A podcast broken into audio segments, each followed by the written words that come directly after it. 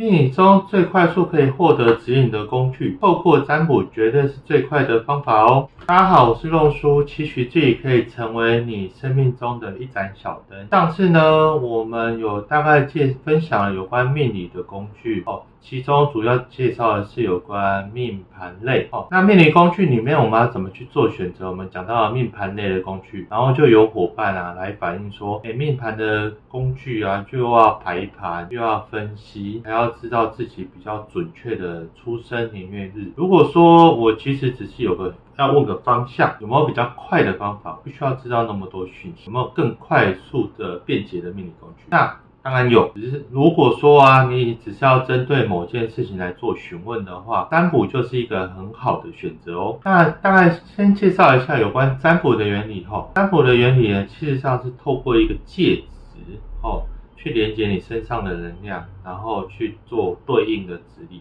简单来说，就是透过戒指以及引导占卜师的引导，哈，去连接你身上的能量，那就可以得到一些解决的方向。那这个戒指呢，以我们常见的，呃，就像是卡牌呀，或者是米卦啊，或者是金钱卦的铜板啊，米卦的米啊，或者甚至只是一个丝签，哈，都是可以用来占卜的工具，啊。那我们会透过这些工具呢，去连接你身上的能量，然后去获得指引，哈。那占卜的工工具又有多少种呢？呃，答案就是无数多种。任何只要可以用来，就是透过占卜师引导你的那个介质，都是可以作为占卜的工具。只是我们一般常见的就是。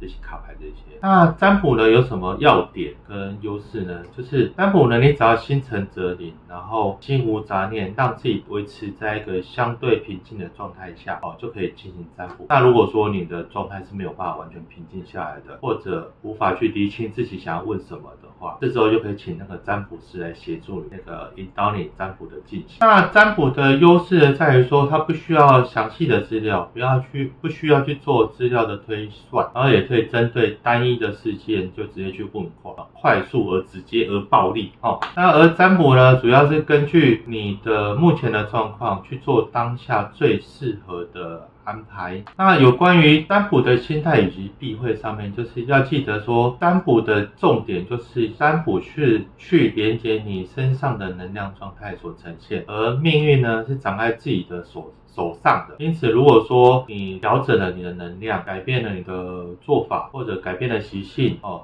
然后改变了运作的方式，改变了环境，或者甚至你只是念头去转了一下，事实上是可以改变结果的。那如果说你占卜的结果是好的话，就要继续去维持，不要说哦，我现在好了，我就可以摆烂，那这样好的成果不会出现。那如果是不好的结果的话，你就是透过你转念啊，改变做法的方式，是有可能改变出。占卜的结果，那只是占卜有一些重点，就是你同样一件事情在环境没有改变之前呢，啊，就不要重复去问哦。环境改变了再问，或者是说你同样一件事情就不要重复问，或者是重复找好几个老师问哦，这样子会影响说你有关卡牌的占卜，而且你要么都是会浪费钱，你的怎么占卜出来都不会是你想要的结果。那我有一个很有趣的那个占卜个案，就是。疫情期间啊，有一个工作室老板来问说，公司日后的营运方向啊，是要把目目前的公司哦要扩大，就改成店面，然后有个固定的位置去生产，还是说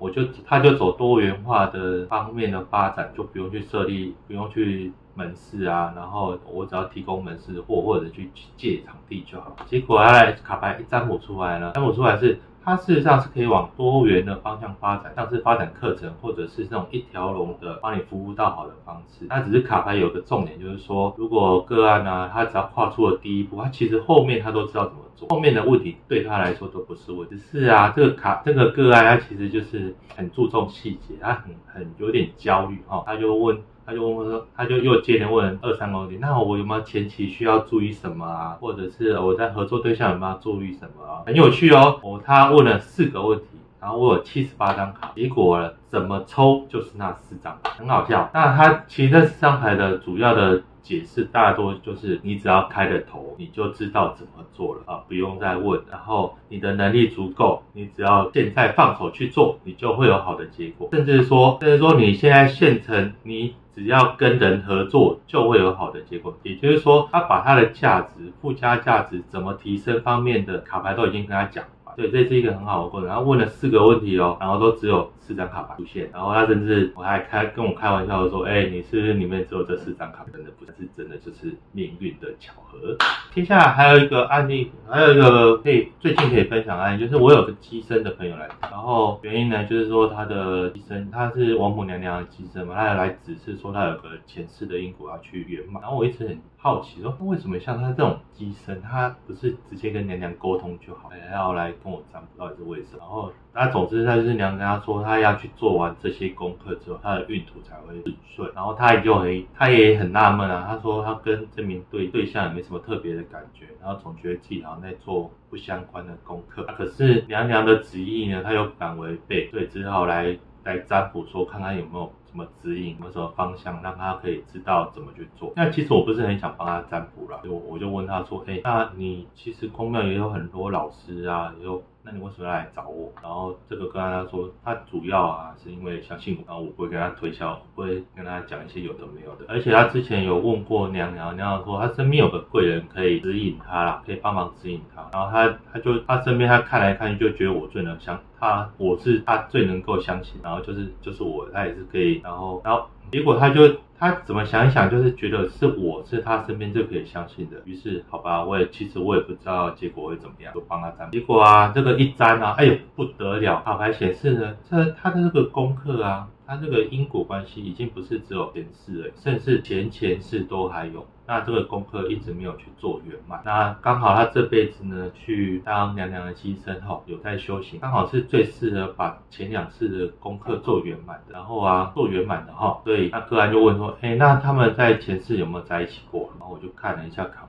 这个时候，呃，老实说，这个这这个这个过程很神奇。我第一次看到卡牌有画面、有动画跑出来，然后我看到，我就看到那个一张牌的动画就出现说，哎呦，而且我真的是被吓。然后啊，个人他就问我说，哎，那他们前世有没有在一起啊？然后我就看了一下卡牌，哎，我必须说我吓到，因为我很少看到卡牌会有画面出来，脑海会有画面，我就看到说，哎呀，这个牌，总之剧情大概就是，大概就是应该是一个书香自自家的子弟吧，那可能可能是认养了这个小女生。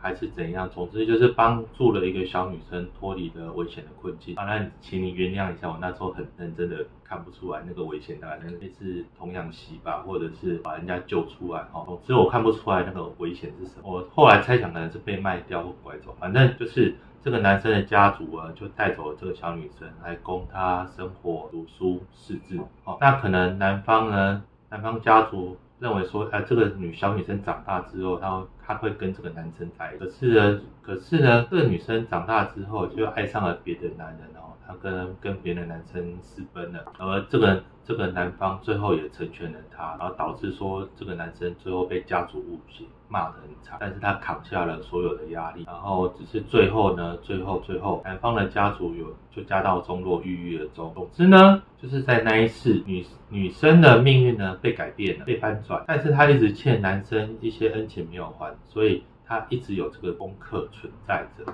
要去把它圆满，要去还债哦，这是我看到的功课。那本来说，本来啊，我想说，我讲了这些啊，他有我，因为我我只第一次看到，我我看了，我讲了我看到的东西，我本来也不觉得对方就会轻易相信。可是对他就说，他有个感觉很难形容，不过他大概可以明白，就比较没有那么抗拒的。那不过他说他当天晚上会再去跟娘娘做个。求证请示哈，请娘娘给他一个指引。哦，这时候我说哦，吓坏我！哎呀，要是娘娘跟我讲的不一样，不就是我被打枪了吗？超怕的，超怕的。那是我第一次，我在我第一次有画面，那那个被打枪的话，我心里会有阴影。结果啊，他半夜问事嘛，他就半夜问问问，问完事他就传讯息过来说，哎，老师，我跟你说，你说的那五个东五个东西全部都是对的。